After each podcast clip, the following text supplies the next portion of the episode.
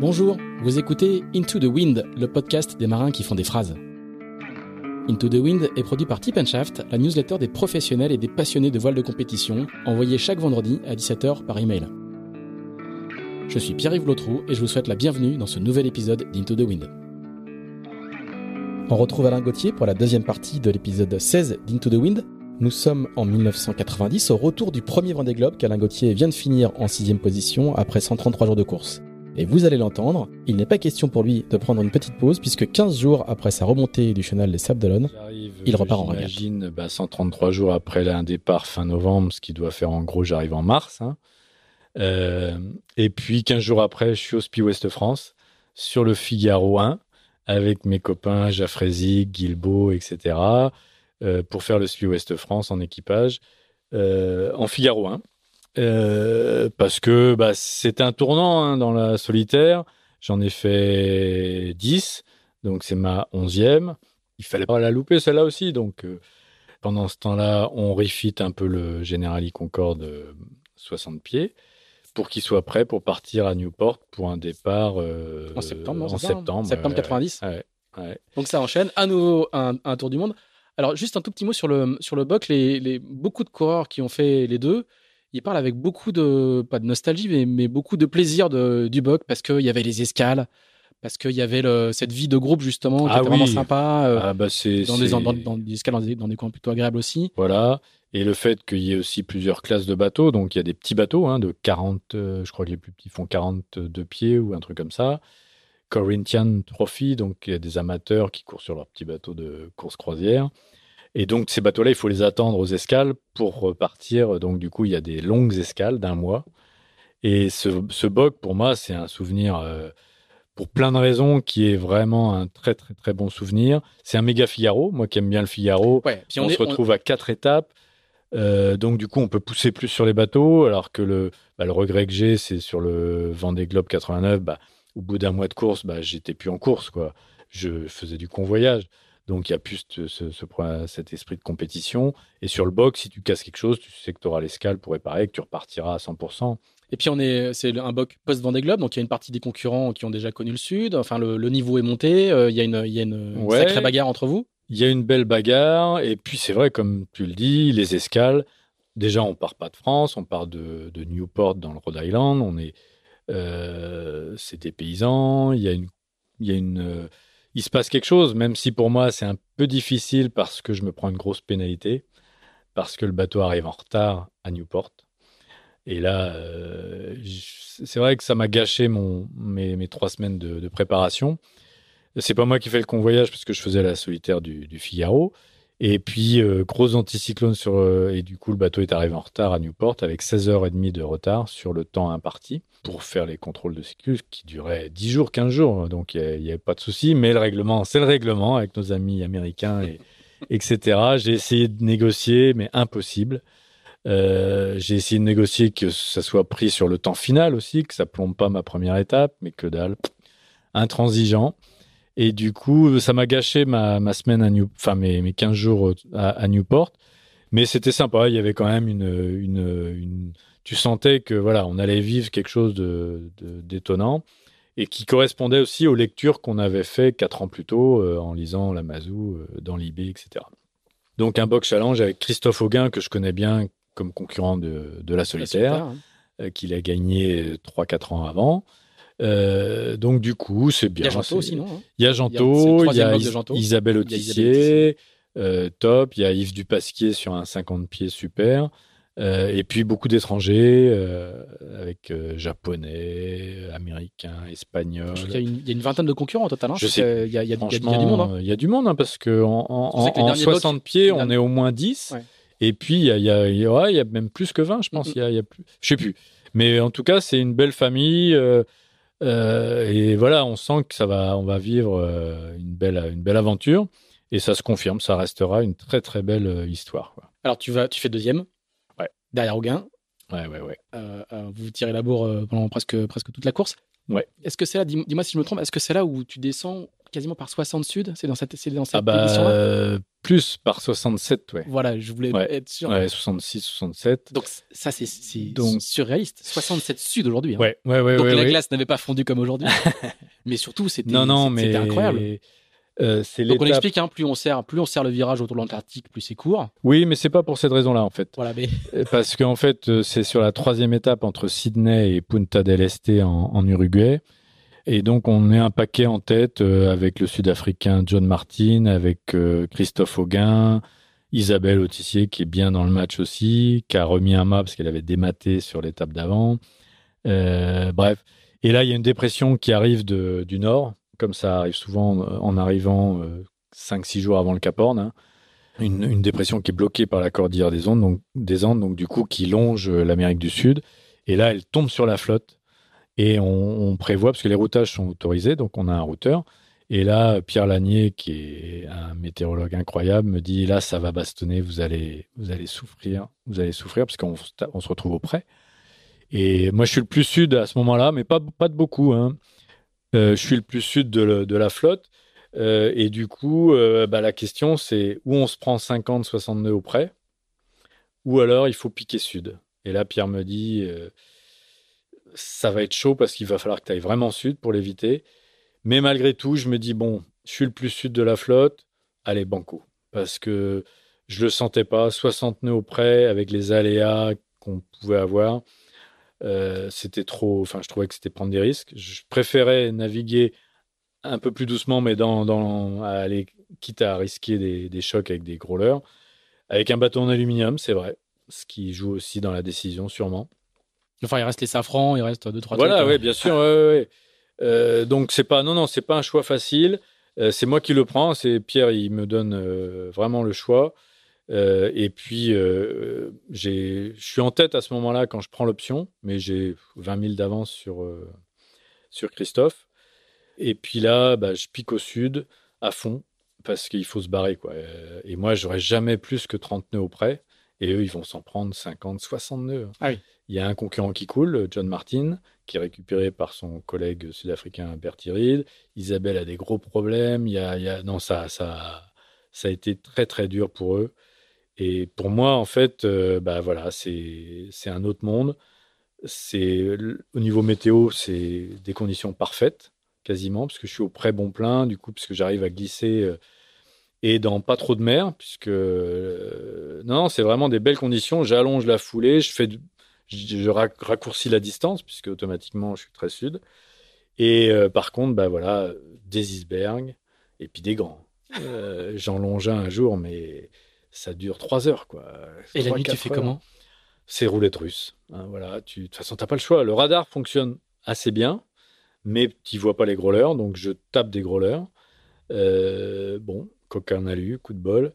Et puis le risque, c'est aussi la pluie givrante au niveau des haubans. Ah oui. Donc Pierre me dit, fais attention, parce que en altitude, dès que tu dépasses Juste, 10 hein, les, les- ceux qui préparent le Vendée Globe aujourd'hui, ils- s'ils écoutent ça, ils, vont, ils hallucineraient quoi. Ah oui, oui, bah on en a parlé avec Isa l'autre jour. C'est vrai qu'elle elle hallucinait complètement.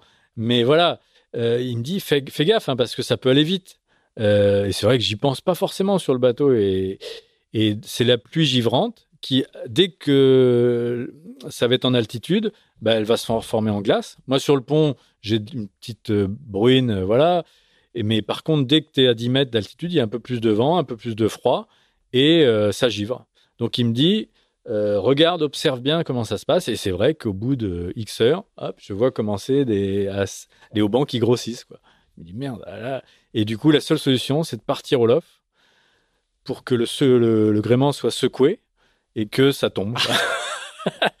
et donc, C'est voilà. le dégivrage des quoi. Voilà, toutes les X heures, je sais plus, 5 heures, 6 heures, je fais un bon départ au, ta- au lof pour secouer tout ça, pour pas que ça s'alourdisse et que le bateau devienne en stabilité, euh, ça, ça devienne un problème. Et, personne fera pire que 67 Sud, je crois. C'est toi Je- qui as le- non, je crois Je, pas. crois que c'est toi qui les le, qui le record entre guillemets quoi. Euh, mais il n'y avait pas d'autre. Enfin voilà, c'était un choix. euh, alors au PC course, ils ils s'affolent, ils se disent mais il va où? Euh, Mais c'est vrai que du coup de 30 000, je me retrouve avec 300 000 d'avance. Ah oui. Ah bah oui, parce qu'entre moi, route directe, euh, Vitesse, plus, vitesse, euh, plus euh, raccourcissement de la plus distance. raccourcissement, en deux jours, je prends 300 000 d'avance, quoi, ou trois jours. Et les autres, ils ont galéré, la fatigue, machin, ce qu'ils ont pris.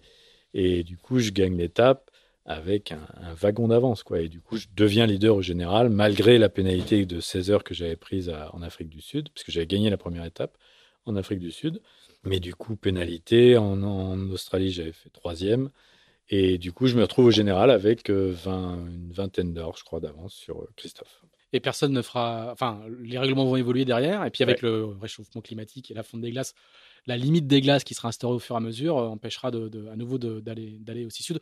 Aujourd'hui, les coureurs du Vendée Globe, ils descendent par. Euh, la limite des glaces, elle est, elle est aux alentours de. Bah, c'est le Cap Horn. C'est le Cap Horn. Là où ils descendent oui, sud, c'est le Cap Horn, puisque c'est 57 sud. Voilà, mais sinon, la limite des glaces, elle, est, beaucoup plus haute. Tout le, voilà, à l'époque, il y avait, après, il y a eu des portes qui, je trouve, étaient plus intéressantes que la limite euh, actuelle aujourd'hui, qui est une barre, quoi, qui est un mur qui bouge qui, qui, est bougé par le, la direction de course suivant les positions qu'ils ont des icebergs. Voilà, et ça, elle est. Euh, ça dépend des endroits, mais peu le... en dessous de 40 sud, mais pas, pas 42, 50, ouais, jusqu'à 50, jusqu'à 50 ah dans le Pacifique, ouais, dans le Pacifique jusqu'à 50.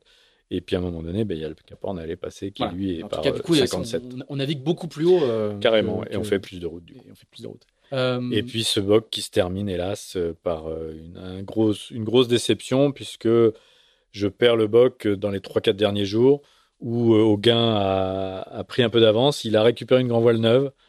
Euh, à l'escale de Punta del Est. Euh, il a bien allégé son bateau, qui est un bateau en composite, qui est le même que le mien, mais avec double safran en composite, donc plus léger, donc potentiellement qui, est, vraiment supérieur à, mon bateau, mais aussi grand voile neuf, tac, qui navigue naturellement très bien. Mais voilà, j'ai un peu de retard sur lui, 60 000, mais rien de rédhibitoire. Et par contre, gros anticyclone des Bermudes. Et là, les, euh, derniers trois jours sont infernaux pour moi. En plus, dans un orage, j'explose je, ma grand voile qui a fait tout le tour du monde. Donc, bref, euh, grosse déception et je me fais battre d'une dizaine d'heures euh, par, par Christophe. Alors on va accélérer un petit peu parce qu'on on, oh, tu feras des coupes. on fera des coupes ou on fera, on fera plusieurs épisodes. Mais ce qui, ce qui semble aujourd'hui euh, incroyable quand on, regarde cette époque, c'est que tu vas réenchaîner assez vite sur un nouveau Vendée Globe. Le Vendée Globe à l'époque, euh, enfin ce second Vendée Globe, ce deuxième Vendée Globe, pardon, va avoir lieu trois ans après plutôt que les quatre ans. Ça fera beaucoup de débats, mais ça sera trois ans. Et donc du coup, oui, pour l'un, pour l'un, pour le placer dans un calendrier homogène par rapport au Box Challenge. Alors, tu finis un Box Challenge donc en 1991. Et l'année d'après. mai 91. Voilà, mai 91. Et l'année d'après, en 1992, à l'automne 92, tu es à nouveau au départ d'un nouveau ouais. Et je ne fais pas le Figaro l'été 91. Ah, c'est le premier été que. Parce qu'il faut se calmer un peu. Non, bah, il faut. L'âge venant. non, non, mais c'est surtout le projet Vendée Globe qui, qui va venir vite parce que du coup, comme tu le dis, il y a, y a, moins de temps pour le préparer. Mais du coup, tu fais trois tours du monde en solitaire, dont un avec escale, en, en, trois, trois ans. En trois ans. Ouais, ouais, ouais. Jockey tous les hivers quasiment. L'hiver 89, 90. À part l'hiver 91, 92. 91, 92, voilà, ouais. Et du coup, ça fait euh, des programmes et bien chargés. Generali me dit qu'ils sont pas d'accord pour euh, le budget pour un bateau neuf. Et ben, j'ai un sponsor qui m'appelle et hop, c'est parti. Ah oui, on t'appelle. Bagage supérieur t'appelle. Ouais, monsieur Chauvin, le patron de bagage, qui est une petite entreprise du Doubs, qui m'appelle. Il me dit euh, Ah, on m'a parlé de vous. J'y connais rien en voile, mais j'ai pas les moyens de faire de la pub à la télé. Donc, euh, je pense, je, crois fortement au sponsoring sportif. Euh, si le support porte le nom de la marque, et la voile pour ça est géniale, comme le cyclisme, c'est à peu près tout. Et du coup, euh, j'ai pas les moyens de faire la pub. Je me bagarre contre Delsey, Samsonite, etc. Allez, dites-moi combien. Dans une semaine, je vous dis banco. Et donc, on est à l'été 91. Mais le Vendée Globe part dans un an, quoi. Donc il faut pas traîner non plus. Et il me donne sa réponse au bout de 15 jours. Allez, hop, on part d'une feuille blanche, go. Euh, je me, mets à fond dans ce projet. Je fais la boule Dakar avec mon bateau en aluminium sous les couleurs de bagage supérieur face à Poupon, VDH, euh, je sais plus qui, et je gagne la boule Dakar 80, l'hiver 91, ouais, ça, ouais, novembre 91, et la, construction du bateau est, est lancée chez CDK. Donc là, ça sera en composite cette fois. Toujours Finoconc. Ça sera un catch. Un catch, voilà. Euh, parce que pendant le box challenge, j'en ai bien galéré avec ces baumes de 9,50 m de long, les empannages, l'équilibre, etc. Donc euh, j'ai lu aussi pendant mon box challenge les récits de la Whitbread de Steinleger, euh, tous ces grands catchs, ces plans phares là incroyables où il mettait de la toile partout. euh, donc je me dis voilà, euh, mât d'artimon, voile d'artimon, mais qui fait des bateaux euh, plus faciles à gérer. ouais. Alors, du coup, au départ de ce deuxième Vendée Globe, euh, l'état d'esprit, il, il a un petit peu changé. Là, il n'y a plus la découverte, parce que du coup, tu as, déjà fait deux tours du monde, Du mille, ouais. Vendée Globe. Donc là, tu es en mode course complet? Ouais, ouais, ouais, clairement, bah là, c'est le professionnalisme. On est, voilà, on est une équipe. On, Il y a un nouveau poupon, il y a un nouveau perron. voilà, on forme. euh, je pars d'une feuille blanche, donc il faut former une équipe, euh, euh, une petite équipe, parce qu'à l'époque, on était trois. hein. Donc, euh, mais petite équipe quand même essentielle pour bien gagner, enfin pour gagner un Vendée Globe, parce que voilà, on gagne pas un Vendée Globe tout seul. Une femme, une petite fille qui vient de naître, donc a un statut complètement différent de- des années passées. Donc, tu plus maudit branleur, là, tu père de Et famille. voilà, père de famille, et, et c'est parti. Donc, euh, non, non, c'est c'est un, un autre projet avec un Hubert Desjoyaux qui est, qui est un mec euh, génial euh, chez CDK Donc, le constructeur. hein, de- en tant que constructeur. Euh, et puis, bah, il faut pas traîner et on met le bateau à l'eau qu'au mois de juillet. hein. C'est un mois de mieux que. C'est un Que mois de mieux que l'année d'avant, que, que le Vendée Globe d'avant, mais avec beaucoup, beaucoup plus d'expérience, aussi bien côté architecte que côté euh, de mon équipe. Donc, du coup, euh, voilà, un bateau beaucoup plus abouti et, et prêt le jour du départ. Comment, comment il se passe, euh, du coup, ce, ce deuxième Vendée Globe? Il, Bah, est, Vendée il est- il est un Globe peu particulier quand même. hein, ouais. Il est particulier. On perd Nigel Burgess dès la première nuit ou le lendemain du départ. On apprend ça le lendemain. Un concurrent, un gentleman euh, skipper adorable. Assez Et expérimenté. Hein, pas- Assez expérimenté, pas- ah oui, pas du pas tout un du tout un. ouais, ouais. Et on perd aussi Mike Plant. On apprend que Mike Plant a disparu en convoyant En son convoyant. bateau vers les Sables d'Olonne, qu'on n'a jamais vu arriver naturellement au sable, avec un nouveau bateau qui s'annonçait être un, un bateau redoutable. Donc, euh, gros, gros coup de massue avec euh, Nigel euh, et Mike Plant. Mike Plant que je connaissais bien, puisqu'on avait fait un Vendée Globe et un Box Challenge. Euh, du coup, ouais, ouais, gros, gros coup de morale. Beaucoup de retours à la case départ la première nuit où on se fait cueillir après un départ sous le soleil magnifique. Toujours avec des bouées de, de- de- à virer devant le public. Et puis euh, une première nuit calme et fin de première nuit où là, bah, un front, quoi. Classique Golfe de Gascogne. Et là, bah, beaucoup de retours. Donc on se prend 45, euh, enfin une bonne, bonne dépression de, de novembre. Et, euh, et beaucoup de favoris qui, re- qui rebroussent chemin. Quelques-uns repartiront. Poupon repartira, VDH. mais Perron repartira pas. Poupon des VDH repartiront. VDH repart pas. Euh, Loïc repart pas, pardon, bateau délaminé. Et De Brock qui a récupéré le bateau de Lamazou, le vainqueur du Vendée Globe précédent, qui fait un super début de course. Avec Bertrand, on se connaît bien aussi. Donc on se tire la bourre euh, avec cette euh, tristesse un peu euh, naturellement. Se poser la question est-ce que ça vaut le coup tout ça? Parce que quand tu Mm. perds deux personnes, quand même, ça, ça marque.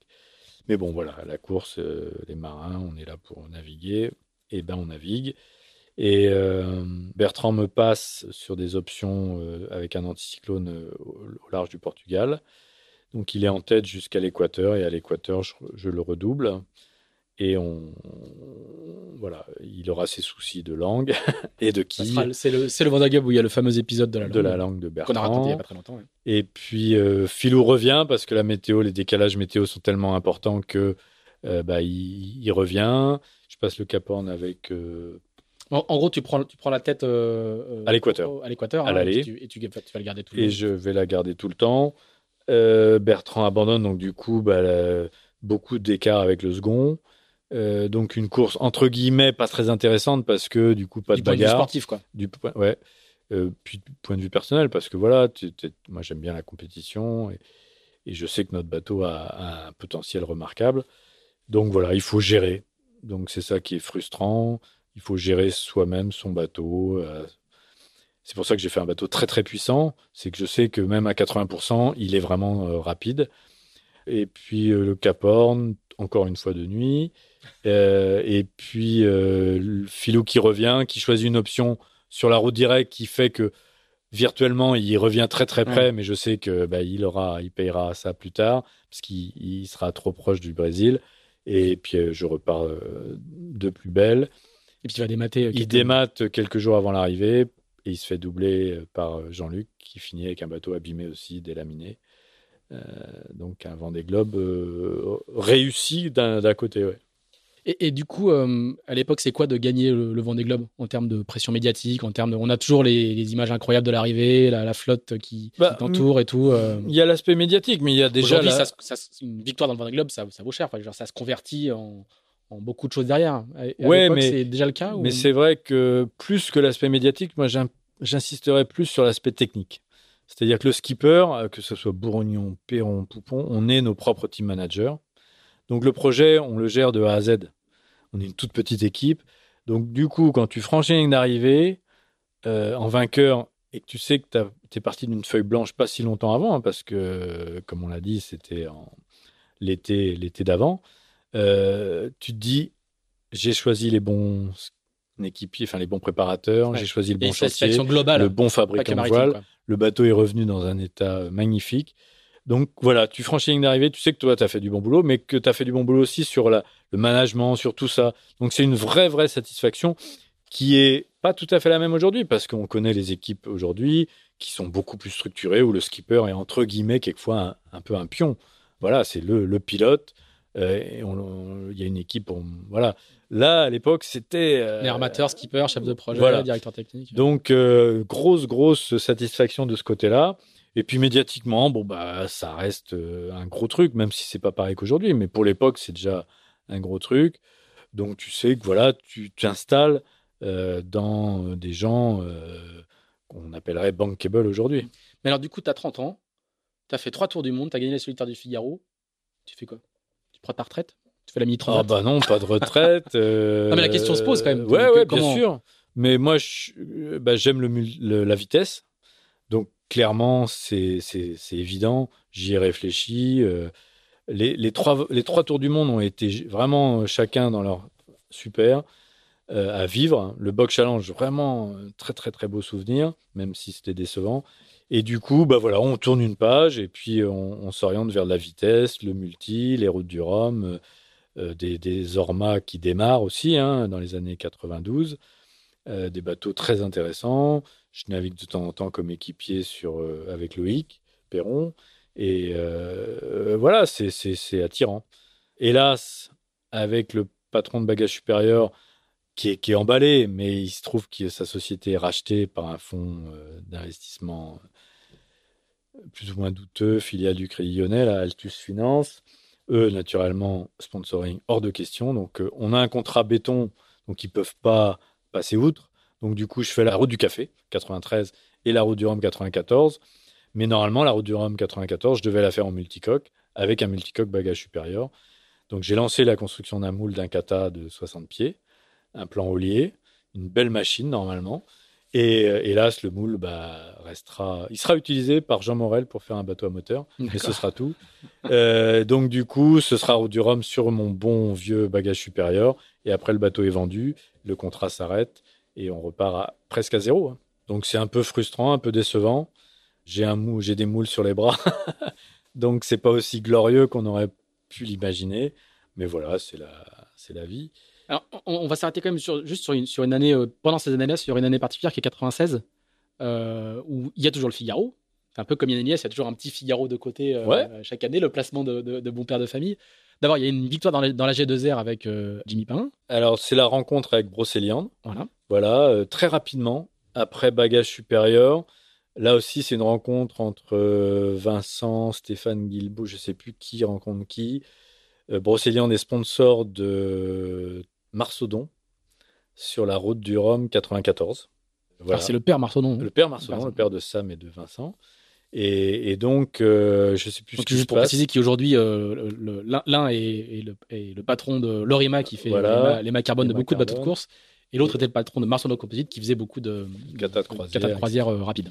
Et, donc, le père Marsaudon avait Brocéliande qui était dans sa région, dans les Côtes d'Armor. Il y avait des producteurs de, de porc, parce que Brocéliande, c'est du jambon. Et je sais plus ce qu'il fait. Je crois qu'il abandonne, mais les sponsors vont quand même à parce qu'ils avaient prévu des RP, etc.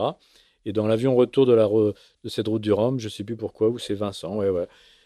Vincent Borde qui, qui discutait avec Jean Tanguy et qui J'entends Guy lui dire Ah, ça nous plaît bien la voile, qu'est-ce que vous en pensez, vous qui avez l'air un peu dans le milieu? Et puis c'est comme ça qu'on rencontre Jean. Et donc c'est vraiment euh, rapidement, hein, puisque euh, la route du Rhum vient de se finir. Moi, je courais sur euh, bagage supérieur. Et, et, donc on se rencontre 15 jours après, ici à, à Languidic, au siège d'Unicopa, qui est une, une coopérative de producteurs de jambon. Et là, on se dit, bah, on va redémarrer à zéro, euh, Figaro, parce que ça fait du bien. La base. Voilà, exactement. Retour j'ai toujours, euh, j'ai toujours été impressionné par Poupon, euh, justement, que j'admirais beaucoup, qui revenait régulièrement faire cette solitaire du Figaro. Et qui va gagner sa troisième solitaire, justement, en 95. Voilà, et qui, qui revient parce que c'est comme ça. et moi, je dis, non, non, aucun souci, on, ça nous permet de, de voir si le feeling passe bien avec Brocélian. Donc, on fait 95-96. Et puis 96, euh, la G2R avec euh, mon copain d'enfance Jimmy, qu'on gagne. Euh, voilà. Pourquoi ça te fait rire? Bah, Non pas sur un malentendu, mais c'est vrai qu'on n'était pas les favoris. Jimmy était catalogué comme quelqu'un, un excellent barreur du Tour de France à la voile, pas du tout un coureur océanique. voilà, c'était, bah, y avait, il y avait du beau monde, hein. il y avait du beau linge sur cette AG2R 96, des, des tandems genre les frères Poupon qui gagnent la première étape, Camas Nélias, des joyaux Bilou, euh, le Camarto, va, je sais plus, enfin bon, euh, la piste aux étoiles quoi. Il y avait, il y avait du beau monde et, euh, et on se bagarre bien avec Poupon qui a pris une option sud, donc on ne sait pas comment ça va se passer, mais on se bagarre bien sur la route nord avec Camas Nélias et Bilou Mich. Bref, et donc, euh, on gagne cet AG2R qui est génial parce que gagner avec son pote d'enfance, euh, avec qui on a démarré en rade de Lorient à 16-17 ans. Euh, donc, c'est un, très beau souvenir. Puis, ça permet de bien lier, d'avoir des, bons liens avec le sponsor, puisqu'on fait des belles opérations de RP à Saint-Barth. Et puis, voilà. Jimmy est un personnage exubérant qui, qui, racontera longtemps, qui raconte encore aujourd'hui que c'était c'est le sommet de sa carrière. Hein. bah, il a gagné. Aujourd'hui, il est député. Hein, voilà, il, il, a gagné des, des, des, Tours de France à la voile. Il est député, ce qui est pas rien non plus. Par... Donc euh, non, non, c'est c'était un grand moment. On a on a vécu euh, une très belle course avec un début de partenariat qui s'annonçait très très bien. Alors, il y a une solitaire du Figaro un peu, un, peu bizarre. Ah ouais. c'est vrai que 96, ouais, ouais. Voilà, C'est pour ça que je voulais revenir dessus. Juste, ouais, ouais, ouais, ouais, je vois bien. Oh, et en relisant euh, aussi, en préparant un petit peu euh, cette émission, tu, racontes, hein, tu dis, euh, euh, je peux considérer que quand même, que, souvent, j'ai pas eu beaucoup de chance. mais quand je regarde un peu, j'ai quand même j'ai cramé tous mes jokers en 96. Donc l'histoire pas tous pour, la faire. non, j'espère qu'il t'en reste quelques-uns, mais en tout cas. Bah non, mais j'en ai, j'en ai, j'en ai, non. J'ai cette philosophie, elle vaut ce qu'elle vaut, hein, mais bon, elle me permet de regarder devant, de se dire, voilà, on a un capital chance quand on est. Alors, je pense qu'il y en a qui le verront jamais, hélas, parce qu'ils sont dans des conditions de vie qui ne leur permettront jamais, jamais, jamais d'émerger. Donc ils resteront là où ils ont grandi, dans des conditions difficiles. Donc c'est pour ça que c'est un peu, comme je le dis, elle vaut ce qu'elle vaut. Mhm. Mais voilà, c'est mon idée que je fais. On est compétiteur. Quand on rentre dans le domaine de la compétition, voilà, on a un facteur chance. On a un capital chance. Et puis, ben voilà, ça, ça va, ça vient. J'en ai cramé trois jokers clairement, dans des situations où j'étais à ça de perdre la vie. Donc, quand je gagne pas une course par manque de réussite, parce que voilà, tu peux euh, être deuxième en ayant fait une très très belle course et tu sais que le premier a mérité sans problème que tu pouvais pas l'atteindre. Mais j'ai quand même quelques deuxièmes places où je sais que j'aurais pu être à la place du premier sans aucun problème.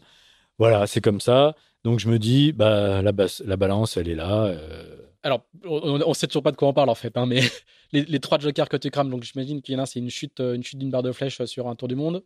C'est une chute d'une baume sur le premier Globe Challenge, de, en bout de baume, où je me retrouve pendu dans le sud euh, à la baume avec le bateau qui roule plein vent arrière, donc un coup hors de l'eau, un coup dans l'eau, la bosse de riz à caché, que je venais réparer, que je venais sangler pour pas qu'elle casse. Elle casse quand je suis sur la baume, donc la baume qui tombe, euh, retenue que par les etc. Donc là, je mets trois jours à m'en remettre. Euh, je suis gelé parce que la mer est froide. Je m'en sors avec du bol, hein, clairement.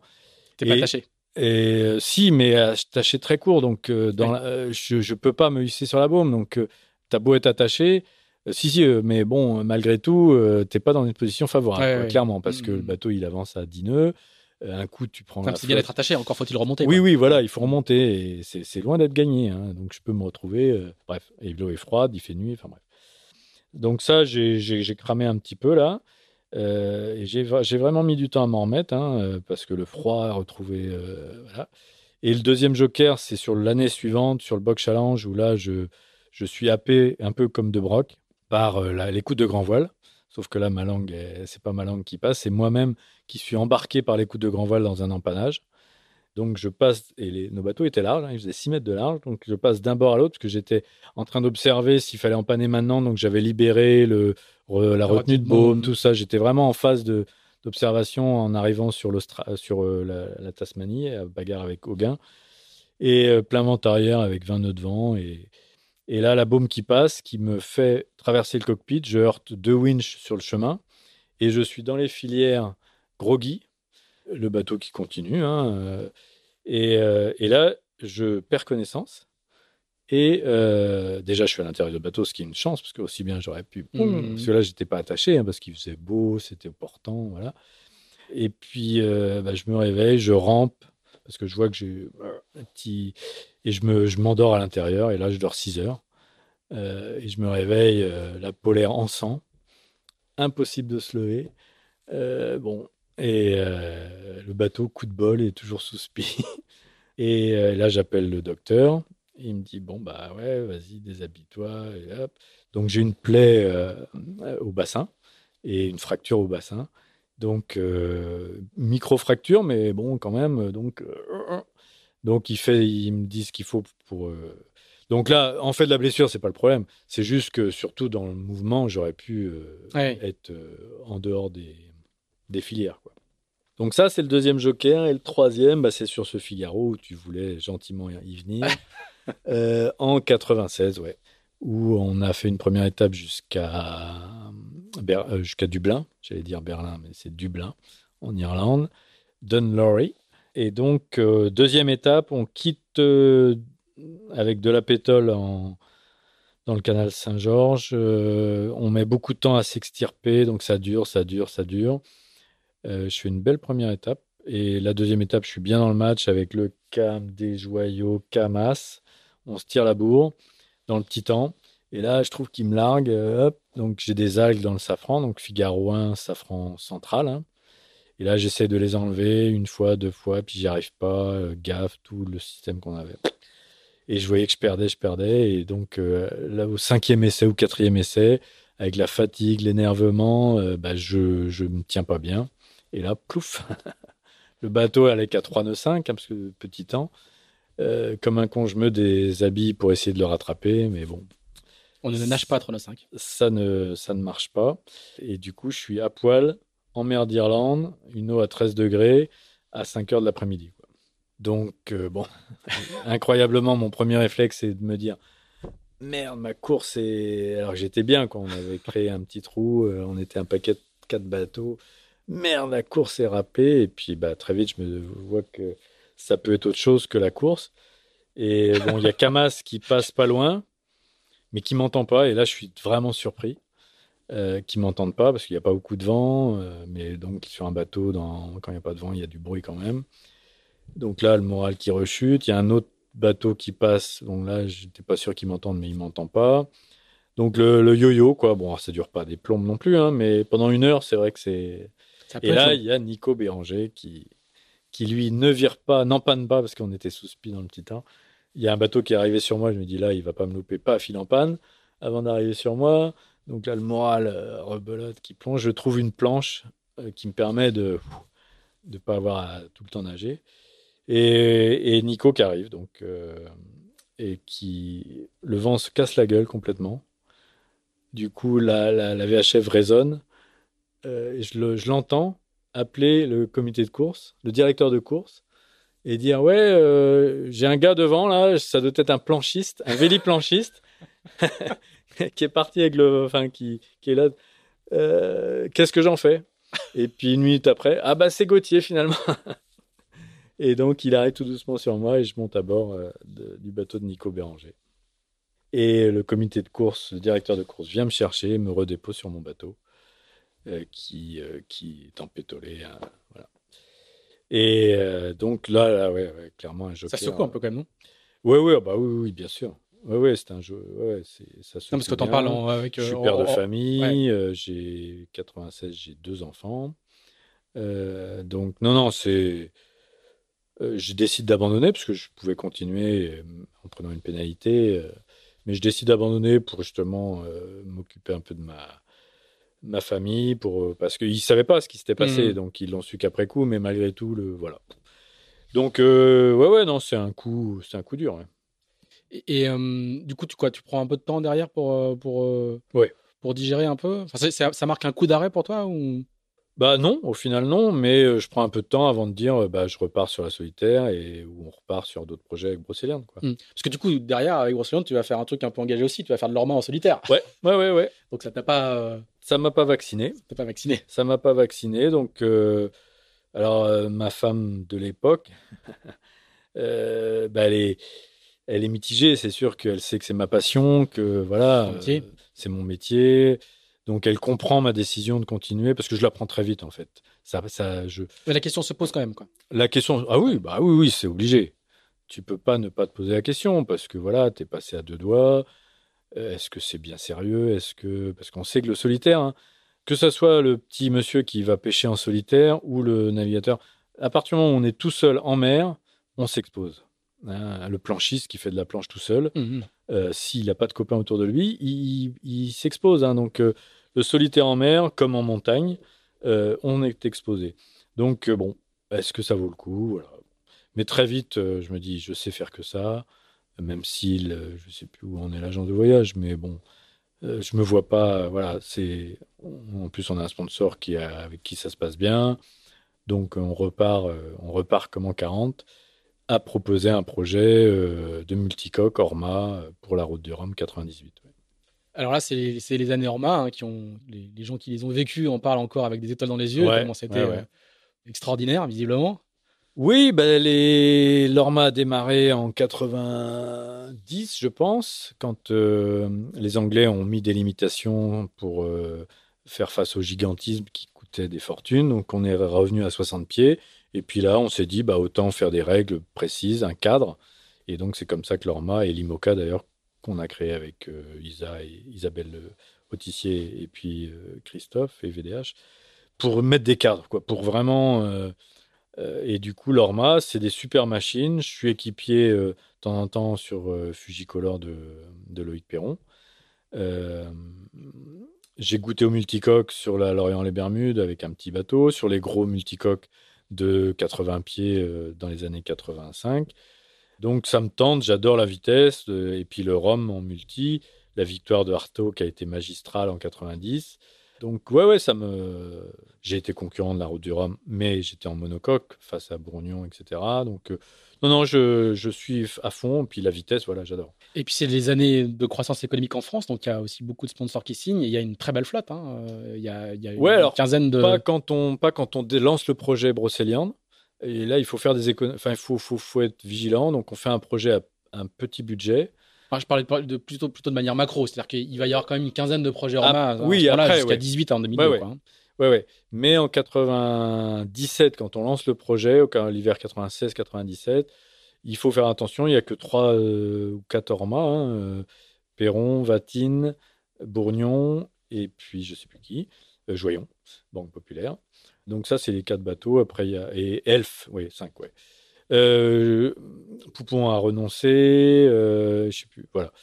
Et donc, on fait un projet, euh, je monte un projet un peu euh, économique, parce que Brocéliande, c'est pas voilà, une multinationale. hein. Donc, je rachète les flotteurs de Fleury-Michon. On prend des moules existants et on Ça fait, un, beaucoup à l'époque. on hein. fait un Le bateau mécano, cheap. euh, ouais, le on mécano fait est assez on classique. fait un bateau cheap, mais très joli, très élégant, rouge. Et là euh, commence le début des emmerdes. et là, ça forge l'expérience qui me, me sert aujourd'hui euh, quand on À garder a- ton sang-froid. voilà, à garder mon sang-froid. Et je me rappelle d'une phrase d'Hubert Desjoyaux qui me dit Je sais pas comment tu fais. Parce que c'est vrai qu'il y a eu une série maudite avec ce bateau. Est-ce que, alors c'est vrai qu'on pourrait mais on va, on va se lâcher, je vous couperai s'il y a besoin. Euh, ce bateau, il est né donc avec des flotteurs de Fleury-Michon. Et ce Fleury-Michon, il, est mal né. C'était un bateau magnifique, un, un VPLP, euh, le top du top, fait par Poupon et son équipe, donc le summum du summum. Et je ne sais pas ce qui a déraillé. Le haut baptême, la pauvre marraine a mis sept fois pour casser la ah. bouteille. Le bateau était construit au bord de la Loire. Au bord de la Loire, je, suis, je dis sept, mais c'était Poupon se liquéfiait au fur et à mesure. Et j'étais au baptême, euh, au bord de la Loire, à Chantier Jeannot à l'époque. bref, euh, à Nantes. Et euh, je voyais Poupon qui se liquéfiait au fur et à mesure que la bouteille ne cassait pas. Bref, le bateau a première sortie, il casse ses safrans dans la Loire en allant à La Rochelle. Deuxième sortie, il casse son, son mât tombe, un haut banc, je sais pas ce qui s'est passé avec un mec en haut du mât, en devant La Rochelle. Coup de bol, le mât n'a rien parce que c'était un haut banc, tu vois, le mât était tombé d'un coup et le mec n'a rien, enfin par rapport au choc. En tout cas, par rapport à ce qu'il aurait pu avoir. Euh, il prend le départ de la Transat, euh, je sais plus laquelle, il pète sa dérive, ce bateau et il se casse en deux en Baltique sur le Tour de l'Europe 93. Quand ça veut pas, ça veut pas. Quand ça veut pas, ça veut pas. Philou dit, allez, on le met de côté. Et donc les flotteurs avaient, avaient rien eu. et je les récupère. Et là, ça s'enchaîne pour moi. Euh, coque centrale toute neuve. Euh, elle se fissure. En fait, chez CDK. Elle se fissure. On apprend une première fois. On devait faire la Jacques avec la Loure au Kérol en 97. On répare, elle se fissure une deuxième fois. On ne peut pas prendre le départ. Non, première sortie, des bras de liaison qui s'ouvrent. Euh, un problème de collage au Grand Prix de la Trinité. Chantier. Après, c'est la coque centrale une fois, coque centrale deux fois. Pas de Jacques Vabre. Donc ça, c'était dans un laps de temps de trois mois. Hein. Donc on avait enquillé chantier, euh, etc. Donc pas de Jacques Vabre.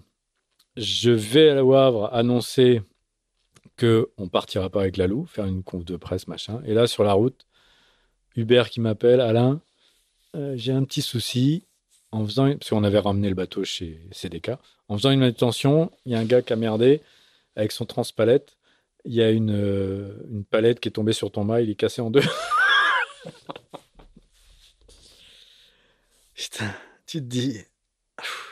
Au final, on s'aperçoit que la, la mousse utilisée avait pas la bonne densité. C'est pour ça que la coque centrale se fissurait, les UD euh, venaient en flambement. Enfin bref, plein de merde comme ça. Euh, elle avait trop chauffé sur un camion, je sais pas quoi. La mousse était pas bonne, obligé de changer toute la mousse du sandwich aux endroits cruciaux. Tu te dis, bon, euh, t'en finiras pas, quoi. Le bateau, c'était le quatrième chantier déjà, entre les bras, deux fois coque centrale, et le mât. et on remet le bateau à l'eau, du coup, assez tôt dans la saison, en mars 98, pour préparer la route du Rhum. Et là, coup de bol, on part sur des bonnes bases et on n'a plus trop de soucis, même si je perds la route du Rhum 98 à cause d'une baleine, alors que je pouvais la gagner puisque j'étais en tête devant Bourgnon. Et là, je pète Safran, Foil et euh, Bout dehors. Arrives à faire deuxième. Et je fais deuxième, trois heures derrière Laurent, euh, très déçu, alors que c'était ma première transat en Norma. C'est encore Bourgnon. Ouais, il gagne sa, ouais, il gagne sa deuxième route du Rhum. encore, c'est encore Bourgnon. Par rapport à 88. Donc 98, 10 ans après, euh, rebelote. Il avait plus de grand Génac, donc c'est pour ça que j'étais revenu sur lui, parce que j'avais eu des soucis en début de course, donc euh, j'étais pas très bien au début. Et je fais que revenir, je double, je double, et, et je prends la tête 36 heures avant l'arrivée.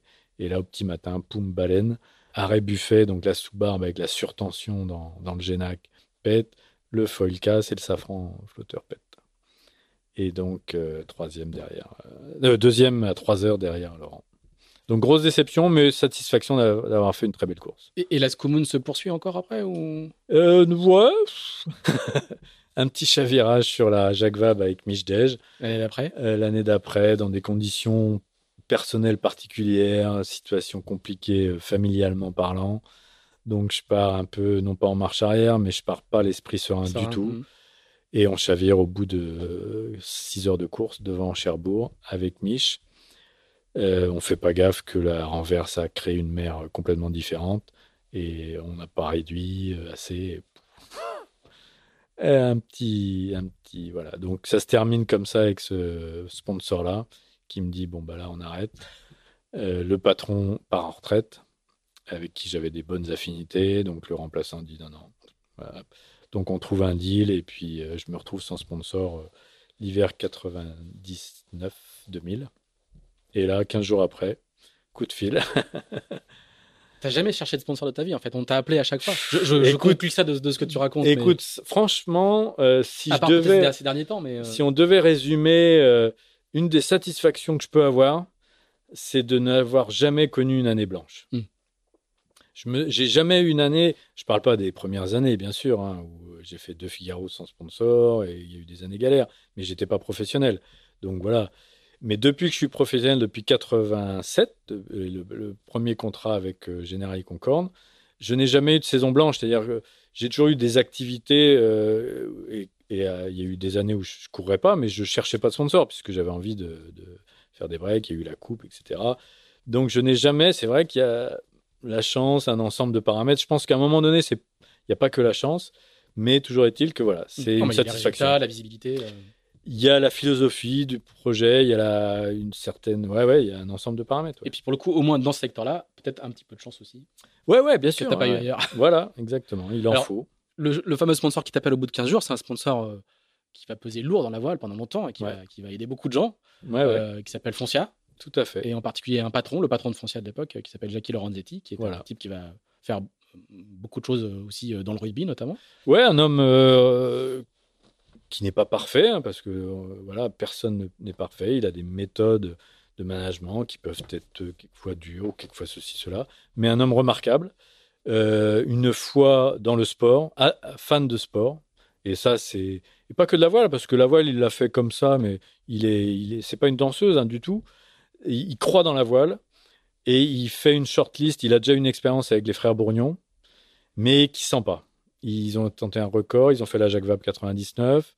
Euh, je sais pas, ils font un bon résultat, mais je sais, il doit faire deuxième. Mais bon, Laurent a envie d'arrêter.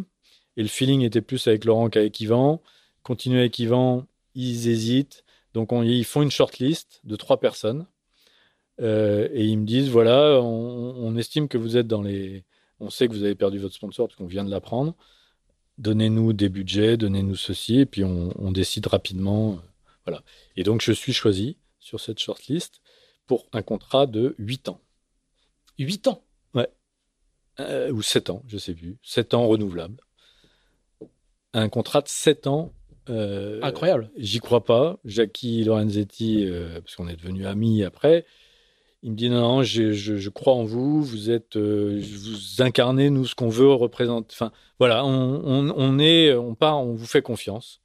C'est avez- fabuleux. Euh, Et c'est vrai que c'était, ça s'était jamais fait. Parce que des contrats longs, il y en a eu, mais, Mais renouvelé. renouvelés. Mm. Là, c'était bon, 7 ans d'un coup, avec renouvelable. donc, une confiance, une relation qui s'installe. Et ça se. Donc, j'avais, j'étais propriétaire du bateau qui s'appelait Brocéliande, donc on renomme Foncia. Et puis après, construction d'un nouveau bateau, nouvel orma, etc. Donc, une belle, euh, ouais, une belle satisfaction de, de partir avec. euh, Mais toujours des budgets. Et pourquoi j'ai été choisi? C'est parce que j'avais des budgets euh, raisonnés. Hmm. Voilà. Qui détaillaient. le sponsor savait euh, que je n'allais pas euh, pring, euh, flamber, euh, etc. Des trucs bien, bien montés. Et surtout, plutôt raisonnés. Quoi. Pas... Alors que quand tu as un sponsor qui te dit, nous, on a vraiment. Tu es tenté de dire, hey, bla, bla, on... Donc, je pense que ça, ça s'y jouait dans le choix Hmm. que, C'est un profil rassurant pour les sponsors aussi. Ouais, il voilà, ouais. Donc, euh, donc c'était un- une belle aventure avec Foncia qui s'est arrêtée, en- pour ma part, en 2009, je crois, ou 2010. Alors, on, Euh, on va, on, va, on va y revenir, mais du coup, euh, avec Foncia, tu vas, tu vas faire plein de choses différentes. Ouais. Euh, donc, il y a évidemment euh, l'Orma. Euh, alors, moi, j'ai noté une, une Jacques avec, euh, Hélène MacArthur. deux. Deux, deux- pardon, oui, pardon, deux, 2001 et 2003, si je ne me trompe pas. Au milieu de tout ça, des solitaires du Figaro, Ouais, une. une. Donc là, là à nouveau, quand même, t'as, t'as quand même- t'as quand même plein d'histoires avec cette solitaire du Figaro. Là, Ah oui, oh, bah, c'est la course de. ouais, ouais. voilà, une où tu t'apprêtes à gagner et en fait, tu, tu la perds pour 13 secondes. Là, on n'a jamais fait mieux. Bah, je m'apprête à gagner, je suis dans les. Oui, oui. euh, Voilà, je, enfin, je veux dire, le- Je suis en tête au départ de la dernière étape. t'es en ouais. tête au départ de la dernière étape et t'as un, un bisu. un petit jeune qui Non. commence. Non, c'est sa deuxième? Il n'est pas bisu, non, non. C'est- c'est- c'est sa deuxième? Non. on, parle, on parle d'Armel Lecléache. Armel Lecléache, il a fait Armel Lecléache. Non, il a fait deuxième, il a mais, fait mais deuxième la couleur sa du Crédit Agricole. année. Il a fait, non, il a fait une, une course incroyable la première année en 2000. Sous les couleurs du Crédit Agricole. Derrière Voilà. Bidégory, euh, il est bisu, il fait deuxième, ce qui aurait pu être le meilleur résultat s'il n'y avait pas eu euh, Laurent Bourgnon. Non, mon Dieu. Euh, et donc, euh, Armel fait deuxième, et après, il fait des Figaro moins bons en Ouais. 2001, 2002. Et donc, 2003, il y a le nouveau Figaro 2. Armel, Voilà. qui est l'invité précédent, dans l'épisode précédent de d'Into the Wind. Et ben 13 voilà, secondes. donc ça se, ça se tient. Voilà. 13 secondes. Il y a une image incroyable de cette arrivée qui est, qui est filmée, évidemment, où on entend la VHF, euh, l'écart, tu comprends que tu as perdu. Et euh, on connaît plein de marins qui auraient pu, euh, je sais pas, comme certains joueurs de tennis, euh, tout fracasser avec la raquette.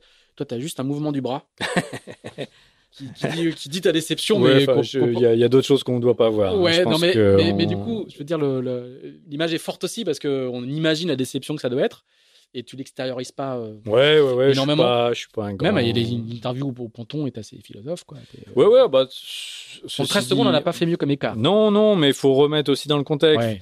Euh, c'est un ensemble de choses. Donc, euh, j'ai aussi gagné la troisième étape de cette solitaire un peu avec de la chance. Et j'ai créé des petits écarts avec de la chance. Donc là, la bascule, voilà, je, je philosophe. Je... Et puis, j'ai aussi ma carrière. Je, je joue pas ma vie sur le Figaro. Mm. Donc, quelquefois, tu sais que tu vas gagner ton Figaro. Si tu le gagnes pas, tu, ta carrière, ben, voilà, elle va pas démarrer. Là, moi, ma carrière, elle est. On est revenu, on est plusieurs à être revenus parce que c'est le nouveau Figaro 2. Donc, euh, qu'est-ce qui s'est passé en 2003 Euh, Moi, je me suis. Oui, il y a eu la, il y a eu la Route du Rhum 2002, Mm. euh, où j'abandonne, mais bon, où je me pète les ligaments croisés.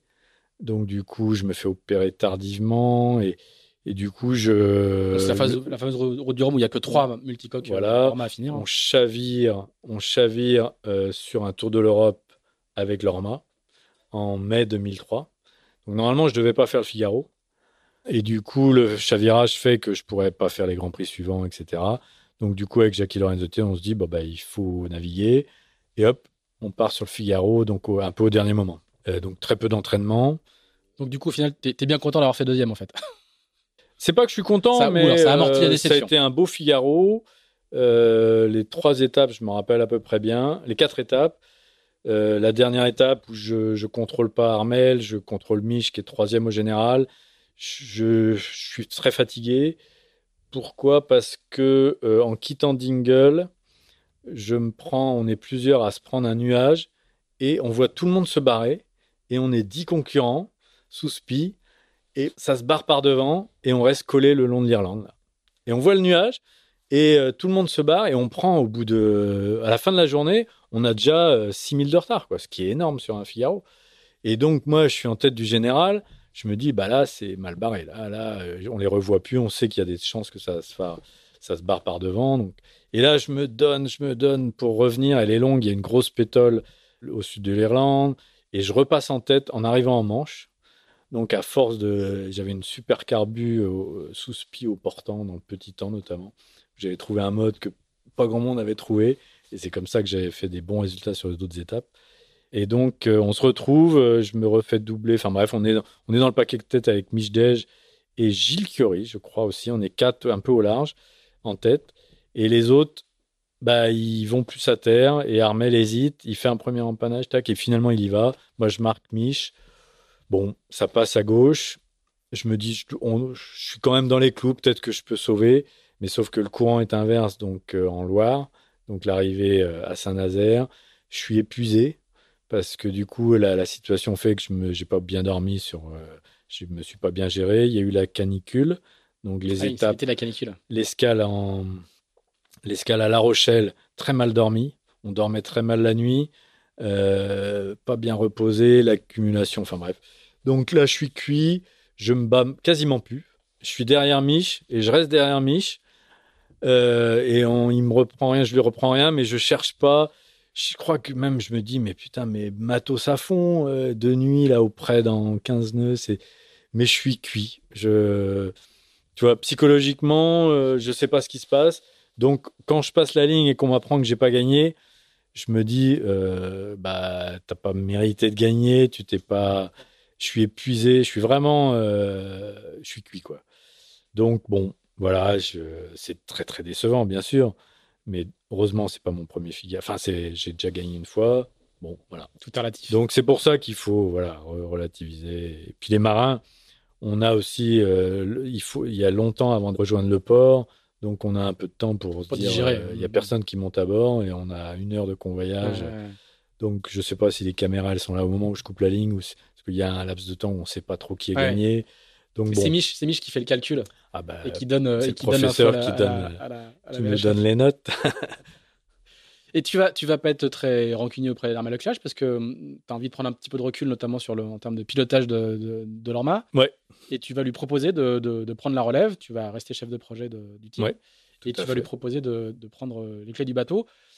Ça va pas bien se passer parce qu'ils vont chavirer dans la, dans la Jacques Vabre 2005. 2005, ouais. Avec un chavirage dur parce que euh, ah, Damien, Foxhall, qui est l'équipier d'Armel Leclerc, va, va, être blessé. Et euh, Armel a longuement raconté dans l'épisode dans précédent de ce podcast euh, ce qui l'avait amené à prendre cette décision. Et donc, du coup, euh, tu vas devoir te recoller à la route du Rhum 2006 euh, en tant que pilote. Ouais, Jackie Lorenzetti. Un peu cet, épisode? Bah Avec Jackie, moi je suis le team manager. Armel, on reçoit son, sa décision. Enfin voilà, on, comprend très bien. Il faut remettre les choses aussi dans le contexte. Il y a eu ce chavirage. Il, a été, il avait très peu d'expérience du multi, donc il avait juste une saison de Grand Prix. Donc il chavire avec des conditions dures. Et puis il y a aussi euh, la génération. C'est-à-dire que c'est une génération qui n'est qui pas la même que les Perron, Bourgnon et moi. On, est, on a une part d'aventurier en nous, tous ces hmm. gens-là. Ce que n'a pas la génération, euh, les générations suivantes. Eux, c'est des compétiteurs. Donc, eux, pour eux, prendre le risque, et c'est dans la société, c'est pareil. On est dans une société de plus en plus sécuritaire. Donc, tout ça fait que on comprend très bien la, décision d'Armel. Euh, parce que voilà, faire du solitaire en Norma, c'est spécial. Ça, c'est clair. Et moi, je suis pas de ceux qui disent c'est de la folie. Non, parce que déjà, ça a déjà été fait plusieurs fois. Il n'y a pas eu tant que ça de chavirage que ça. Euh, sur la route du Rhum 2002, qui a été catastrophique, il y a eu trois chavirages. Mais euh, sur les autres abandons, c'est pas forcément lié aux, aux Orma. C'est des problèmes de structure, c'est des décisions personnelles, c'est des chocs. Enfin bon. Donc, l'Orma en solitaire, c'est du pilotage, comme j'aime. Euh, comme je pense Laurent Bourgnon adorait, euh, c'est être sur un fil, c'est la gestion de soi, du bateau, c'est des bateaux fabuleux. En Grand Prix, c'était le, kiff total, c'était incroyable. Voilà, mais Armel, il n'est pas entre guillemets né là-dedans. Donc je comprends sa décision et puis bah moi je, je me dis avec Jackie Lorenzetti on se dit bah voilà je, ça, ça m'intéresse parce que j'aime le solitaire et ça me pose pas de problème. Tu vas faire septième? Ouais, ouais, très décevant avec un départ euh, merdique, avec un ferry de la Britannia Ferries qui me pourrit la vie au départ et qui va avoir son importance toute la course. Ah oui? Ouais. Parce que ça part par devant. Ça ne fait que partir par devant. Le Monchois, en fait, nous, on reste collé avec euh, Thierry Dupré, on reste collé au Héo de Bréa.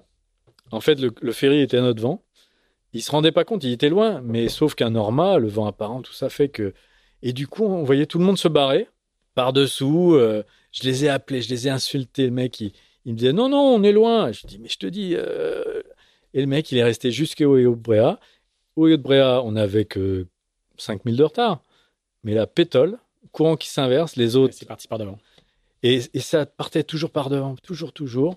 Et voilà, impossible de revenir euh, alors que je fais une belle course. Mais voilà, Bon, puis, puis, le Monchois fait une course aussi incroyable. Incroyable, oui, oui, je pouvais pas gagner, je pouvais pas, j'avais pas le niveau de le Monchois, la confiance dans son bateau qui était plus large que Foncia, j'avais pas, mais je pouvais faire, voilà, me battre pour le podium, je pense. Mais bon, décevant, donc bon, c'est comme ça. Pendant ces années-là, tu fais aussi beaucoup de D35 euh, sur, le, lac Léman. Alors, est-ce que c'est là que tu rencontres euh, les gens d'Aligny? Oui, bien sûr. C'est quand même le meilleur endroit du monde pour faire du réseau, euh, le, le, le lac Léman. Euh, Écoute, parce que là, c'est une nouvelle, étape, une nouvelle étape dans ta carrière. En 2008, on te propose d'entrer de, dans l'équipe suisse qui va défendre la coupe. Oui, ouais, le D35, ça, c'était attirant. J'étais pas là la première année parce que j'étais à fond sur l'Orma. Donc Loïc venait de faire des piges sur les D35. Il y a beaucoup de marins français qui, qui ont voilà. fait. Il y a Banque Populaire qui a un bateau. une nouvelle série qui lançait euh, sous l'égide un peu d'Ernesto qui dominait le lac avec son, son Black 41, la, la Lingui qu'ils appelaient le Black, qui était une machine de, de, lac incroyable. Et donc, euh, alors qu'il dominait tout, il a dit non, on va faire du monotype. Donc, ils ont lancé une série superbe.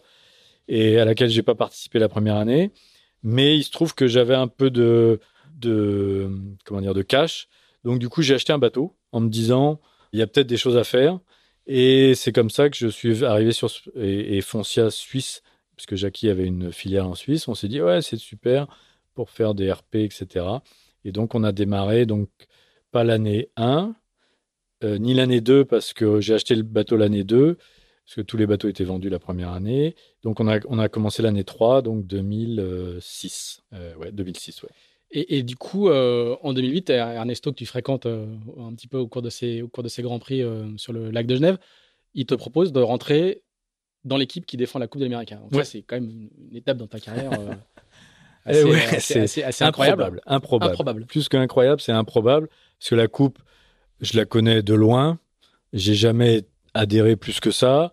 Quand on lit tes interviews, tu es même, même très critique. Hein. Bah, je, voilà, dépenser autant d'argent pour aller si lentement, c'est vrai que c'est inconcevable. Je suis à Auckland en 2000, puisque on n'en a pas parlé, mais il y a eu l'épopée Kingfisher, où je suis dans le design team, on fait construire le bateau à Auckland et on le met à l'eau pendant la coupe en 2000. Et donc là, je côtoie cette coupe America 2000 et c'est vrai que euh, je connais des gens qui sont chez Alinghi, qui sont euh, équipiers sur mon Norma. Donc du coup, on commence à, faire connaissance dès 2000, euh, puisque les Suisses s'y intéressent dès, la Coupe 2000. Quoi. Et donc, euh, même si je suis critique, je trouve ça quand même assez proche de la Formule 1 que j'aime beaucoup et des sports mécaniques que, j'aime beaucoup. Donc, je m'y intéresse de loin. quoi. Et donc, je, suis à Valence aussi en 2007 sur le trimaran Foncia. Pour faire des RP, exactement. Et là, j'emmène euh, Ernesto et des amis, Donna, et, euh, et donc on, on fait une nave improbable c'est aussi. sœur, hein. Et Donna Bertarelli, ouais, la sœur d'Ernesto, et on fait une nave improbable euh, entre deux jours de Coupe América, quoi, euh, de la finale. Et puis l'année d'après, donc euh, les pérégrinations de la Coupe América avec les avocats d'Ernesto qui se gaufrent quand même, je pense, sur l'aspect Donc ils ont gagné. Ils conservent la coupe. Hein. Ils la gagnent en 2003. il la gagne, conservent en euh, 2007. il la gagne en Valence. 2007 à Valence à, à l'issue d'une régate incroyable. Et puis euh, là, il crée un. Enfin bon, il a le Challenger of Record, le club du Challenger of Record. Là-dessus, Russell Coutts, qui a été évincé de Alinghi pour des divergences diverses, a envie de soif de revanche. Il est chez Oracle et là démarre euh, l'imbroglio, la, Juridique. euh, juridique qui va accoucher de bateaux incroyables, mais qui va être affligeant côté sportif, côté humain, enfin côté économique, côté euh, voilà, c'est c'est une coupe, c'est affligeant de voir ça. Pour résumer, hein, en, en faisant très très rapidement à, à- à grands traits, hein, à l'issue d'une d'une bataille juridique, il n'y a pas de sélection des challengers, il n'y a qu'un challenger qui est Oracle, et ça va se courir en multicoque. Qui a défini les règles alors que euh, Alinghi avait gagné, donc c'était Voilà. normalement à Alinghi de définir les règles du bateau et du lieu, et au final, Alinghi va se faire rouler dans la farine.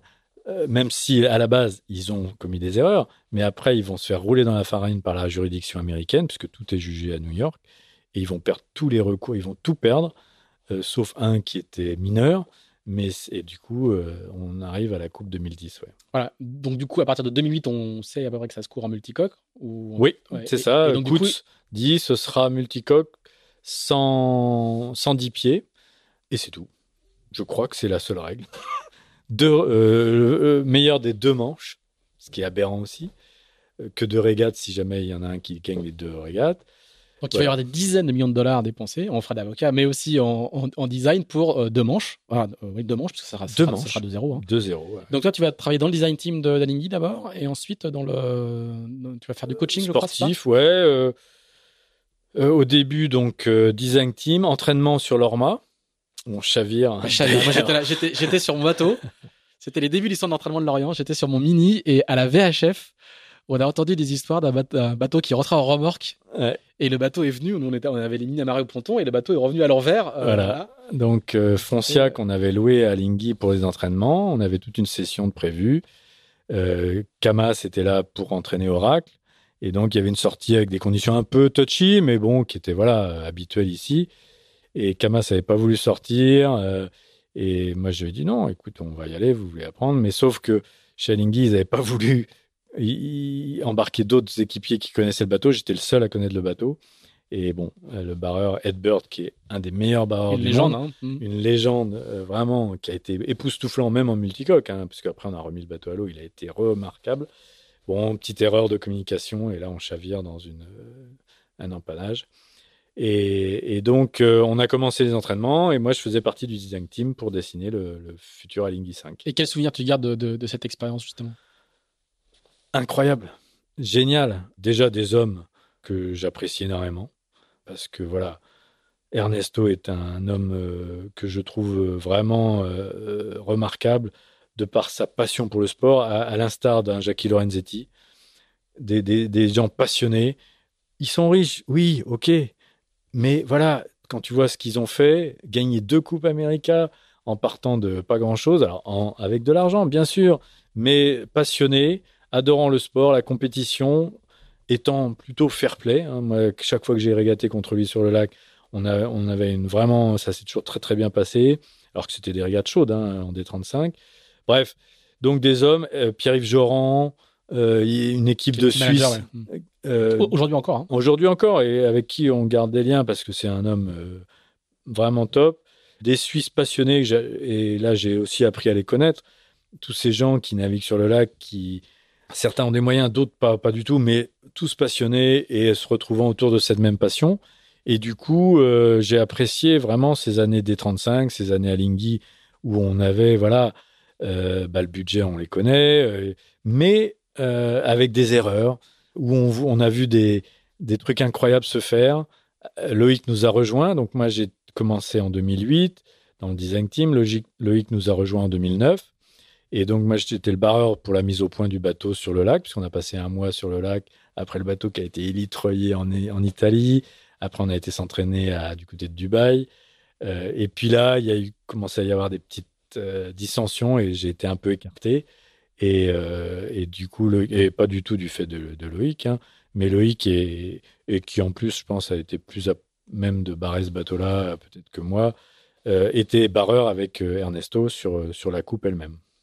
Mais je suis passé, ouais, entraînement, gérer les entraînements ici à Lorient, parce qu'on en a fait d'autres après le chavirage, on a remis le bateau en état, on avait loué Banque Populaire avec Bidégory sur l'Orma, on faisait des régates, et puis euh, design team, et puis mise au point, etc. Donc une épopée dont je garde des souvenirs incroyables. Ouais, ça a été et improbable parce que je n'étais pas du tout euh, prévu, euh, catalogué pour aller dans ce milieu-là.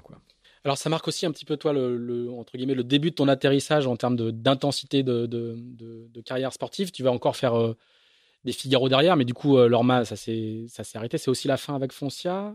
Ouais, alors avec Foncia, donc euh, en, 2004, avec Mich. en 2004, euh, quand j'avais signé le contrat de 2007, de 7 ans plutôt en 2000, euh, j'avais dit à Lorenzetti, moi je ne connais pas ma motivation dans 7 ans.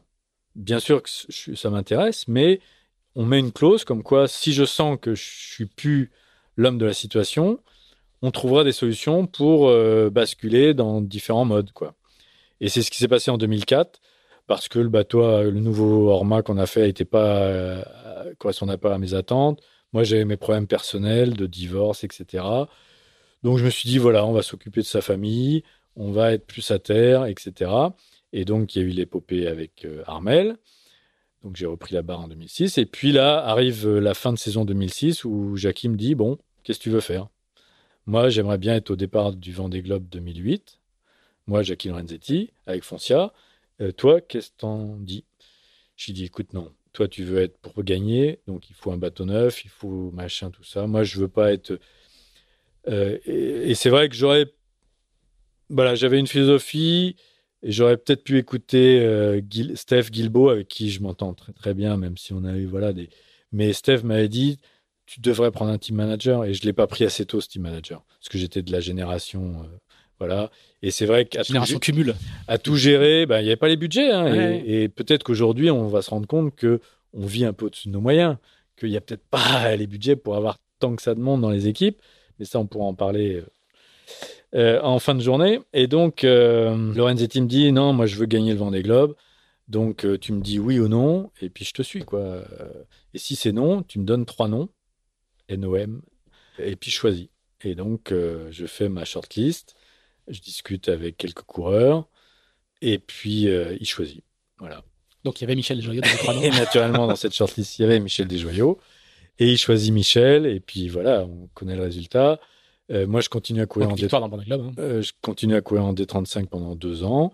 Et puis après, on passe la main à Michdej euh, qui, qui va faire un mode, gagner le Vendée Globe, faire un mode 70.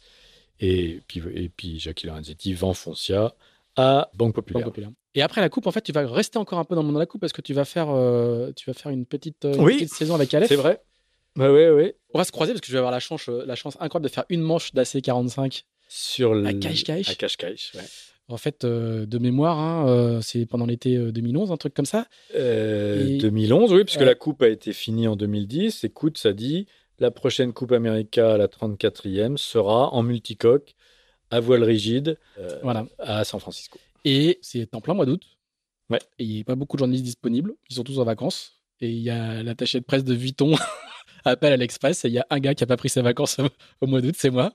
Et donc, du coup, je vais venir passer deux jours euh, À Cache-Cache. à Cache-Cache. Et je vais faire À une manche avec. Bertrand Passé et Alain Gauthier et une manche avec euh, Loïc Perron. Ouais, j'imagine. Ouais. C'était pas mal. Ouais, Cascage, bel endroit est génial. Les AC-45 sont des bateaux fabuleux. Et donc, euh, en sortant C'est de. le tout début de, de- des euh, de, la, de Voilà. la série des bateaux. Ouais, ouais, euh, ouais. donc, qui, euh, va nous à la coupe qui, va, qui va faire exploser le foil. Voilà. Et donc, euh, qui est, qui est un gros, gros malin, qui est un mec incroyable.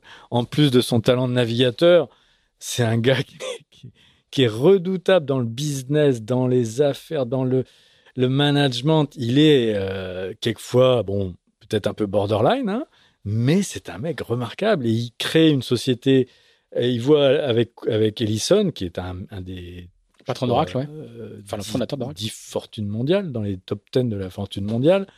Et il arrive à faire avaler à, à Ellison qu'il faut tout faire comme ci, comme ça. Il crée un chantier en Nouvelle-Zélande pour fabriquer tous les AC-45, les ailes, etc.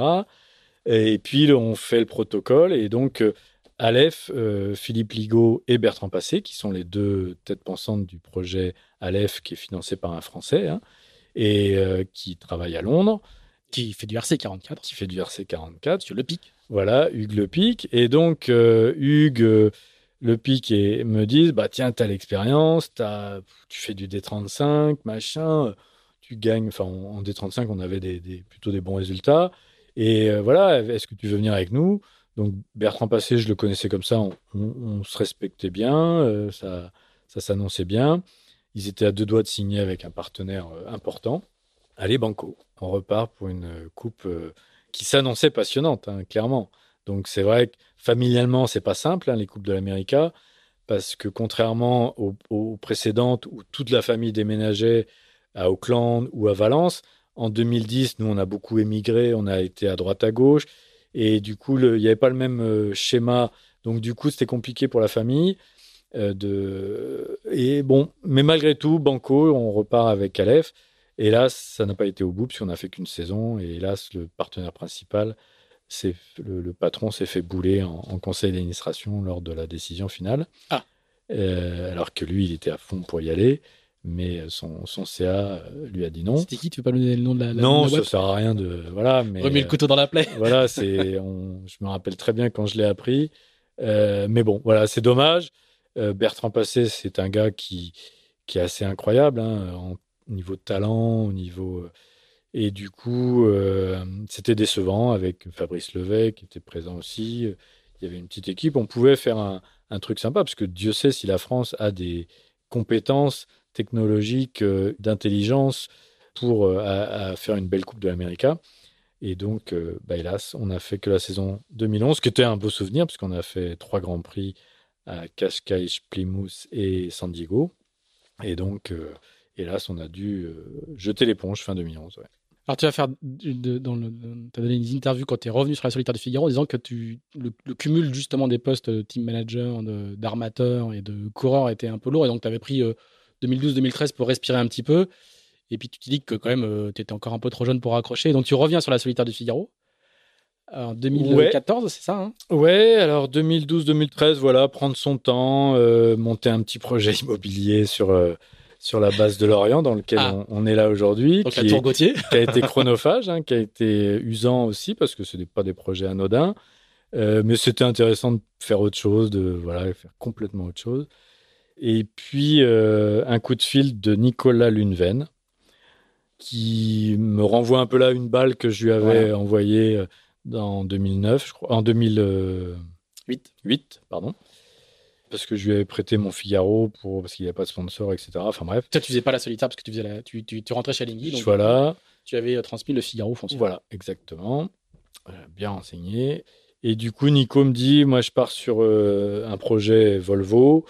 donc Generali, avec qui tu as eu des liens forts, ça peut les intéresser, même si tu cours pas pour la gagne. Parce qu'on savait qu'il y avait peu de chances que je cours pour la gagne, de réécrire un petit pan d'histoire. Donc, même si Laura Verne n'était plus aux manettes. C'était quelqu'un que j'avais connu à l'époque du premier Vendée Globe, hein, Marie-Christine, qui était toute jeune à l'époque. Et du coup, euh, Banco. Qui va dire comme de Générali encore aujourd'hui. Voilà, hein. exactement. Et donc, on est reparti pour euh, deux Figaro.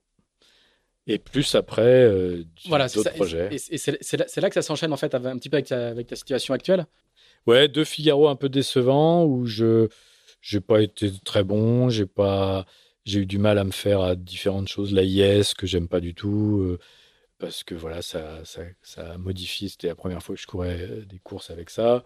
Donc bon, voilà, des décevants, 15e, 16e, je sais plus, enfin bref. Euh. Et par contre, on est deux bateaux à porter les couleurs de Generali. Donc un homme et une femme. Et l'autre bateau est mené par Isabelle Yoshke, que je croise mais que je connais vraiment peu. Et là, on fait connaissance sur les deux Figaro 2000 2014-2015. Ouais. D'accord. Et comment, comment le rapprochement en termes de projet se fait? Il y a un classe 40 qui, bah, on, discute, ben, c'est ça qui est sympa sur les Figaro, sur euh, le Back Challenge. C'est qu'entre coureurs, pendant les escales, on est proche, quoi, parce qu'il y a moins de monde, notamment les escales étrangères, où il n'y a pas, moins, de, journalistes, moins de sponsors, moins de, de proches. Et du coup, les coureurs sont plus soudés, et c'est comme ça qu'on a des, des, soirées très, très sympas, des, voilà, et que ce soit sur le box, sur des Figaro. Euh, euh, et sur les en mini, c'est pareil. Hein. Ouais, voilà. C'est et cette année encore, enfin en 2019, on a pu avoir des soirées avec euh, Arthur Levaillant qui me dit où on dînait avec Loïc Perron et je sais plus qui. Et Arthur Levaillant disait mais il faut qu'on écrive un livre avec tout ce que vous racontez Loïc et toi. Mais c'est c'est c'est 35 ans de course à large, il faut écrire un livre. Et ben, des soirées, bon. Et donc avec Isa, on a passé quelques soirées comme ça et euh, à, faire connaissance quoi donc euh, et euh, je la connaissais pas bien je savais qu'elle avait fait des bons résultats en mini en Figaro sur Istanbul et, et, une femme comment dire vraiment intéressante voilà qui est, qui est qui est un peu en dehors du système Figaro entre guillemets quoi qui pas dans les moules figaristes complètement et donc on a on a plutôt apprécié de discuter et puis un jour elle m'a dit ah, le Vendée ce serait quand même un, un projet sur lequel, sur lequel je pense être plus, plus à ma philosophie qu'un Figaro, parce que je ne suis pas une régatière dans l'âme. Donc, euh, donc voilà. Et, du coup, tu vas reprendre ta casquette pour le coup d'entrepreneur? À nouveau euh, devenir bah, amateur, à nouveau, à nouveau prendre des risques Conseiller aussi, parce que ce que j'avais été pour Hélène MacArthur en 99 et 2000, qui avait été une expérience super à partager avec des étrangers, une femme, et une équipe très bien structurée. Donc ça avait été une très bonne. Euh, j'avais amené des choses, mais j'avais aussi euh, appris pas mal de choses avec ça. Et donc ouais, reprendre le conseil et entrepreneur aussi ouais. Tu, dis ça comme ça, mais du coup, il, faut acheter un bateau Non, pas en 2016, puisqu'en 2016, on loue. Mais il faut discuter avec les sponsors, il faut amener les choses pour que le sponsor se sente en confiance. Et, Isabelle, bah, elle a son expérience, mais qui, voilà, euh, bah, pas la même que la mienne. Donc, du coup, je ne sais pas si les sponsors se sentent un peu en sécurité avec quelqu'un qui, qui parle de choses bien précises, etc. Donc, du coup, il y a une confiance qui se met en place avec Euh, Lombard, qui est le président de Generali à ce moment-là. Et donc, on loue un. Moi, je dis, il faut euh, faire une année de au-dessus du Figaro, c'est-à-dire du classe 40, qui est une super série. Et puis, on verra après si on passe à la taille au-dessus, quoi suivant ce que Isabelle dira, suivant. Euh, et elle fait une super. Donc, on loue un bateau, le bateau de Damien Seguin. Elle fait une super transat en solitaire, The Transat 2016. Et là, elle est obligée d'abandonner au bout du 12e jour, je crois. Euh, problème de structure, alors qu'elle est en tête, qu'elle a vraiment fait une très belle course. Et donc, on, elle se retrouve à Saint-Pierre-et-Miquelon. Après, on fait Québec-Saint-Malo ensemble avec Pierre Brasseur. On, forme un bel équipage tous les trois en 2016. euh, ouais. Et on fait une belle Québec-Saint-Malo qu'on finisse second, je crois. Et on fait une course en double, euh, la Normandie, tous les deux. où on a des petits soucis, on fait. Bon, voilà. Mais, mais on a appris à se connaître. Euh, J'ai euh, appris à avoir euh, en elle un marin redoutable. Donc, du coup, on a continué à évoquer le projet du Vendée Globe. Et, et l'hiver, donc, euh, 2016-2017, on s'est mis d'accord avec Generali. Donc c'est là où tu redeviens euh, armateur. Oui, mais pas, pas volontairement. C'est-à-dire que le projet est compliqué. On sent que, euh, contrairement à 2008, où Generali était propriétaire du monocoque de Yann Eliès hein, euh, pour le Vendée, là, on sent que les choses sont pas limpides, que le patron a pas les coups des franches. Donc, il, me dit, euh, il nous dit il est hors de question que Generali soit propriétaire du bateau.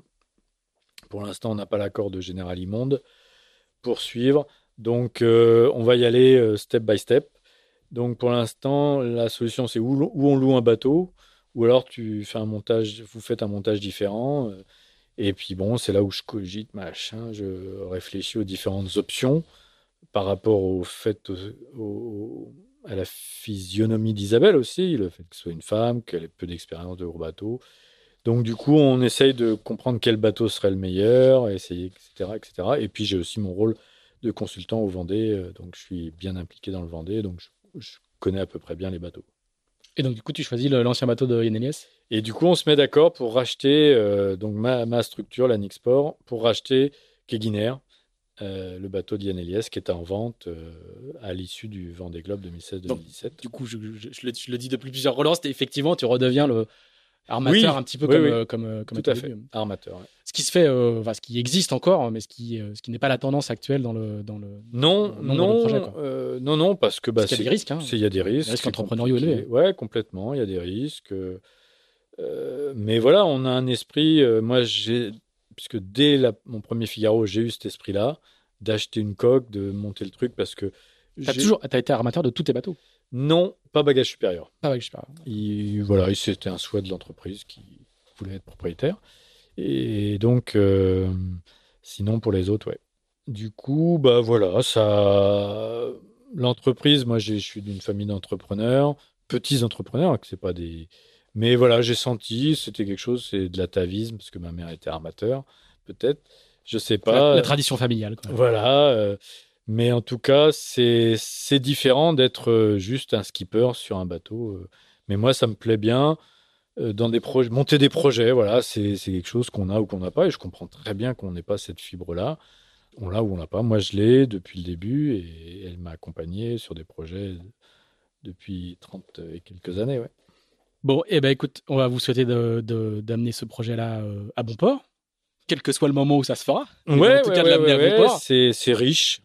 C'est riche toujours de parce que voilà, c'est des échanges. On a des relations avec des sponsors. Generali s'est arrêté parce que Eric Lombard a été mis de côté. Euh, il a fallu trouver quelqu'un d'autre. Là, c'est aussi par relation avec Olivier Monin qu'on a pu continuer en 2018 à être toujours en vie parce que sinon on aurait mis le bateau en vente.